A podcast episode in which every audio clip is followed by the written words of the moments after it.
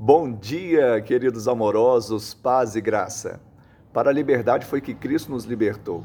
Permanecei, pois, firmes e não vos submetais de novo a julgo de escravidão. Gálatas 5:1.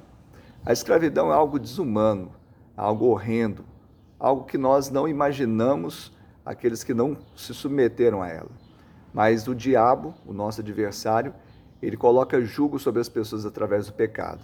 E uma vez libertos por Cristo, nós não devemos voltar a ter esse jugo na nossa vida, porque temos a liberdade em Cristo, não para fazermos o que quisermos, mas para fazermos o que devemos.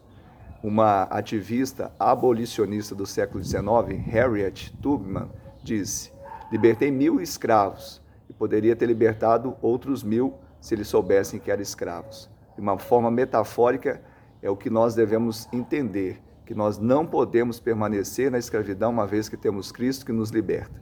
Que Deus te abençoe, te dê um dia de bênção e vitória, em nome de Jesus.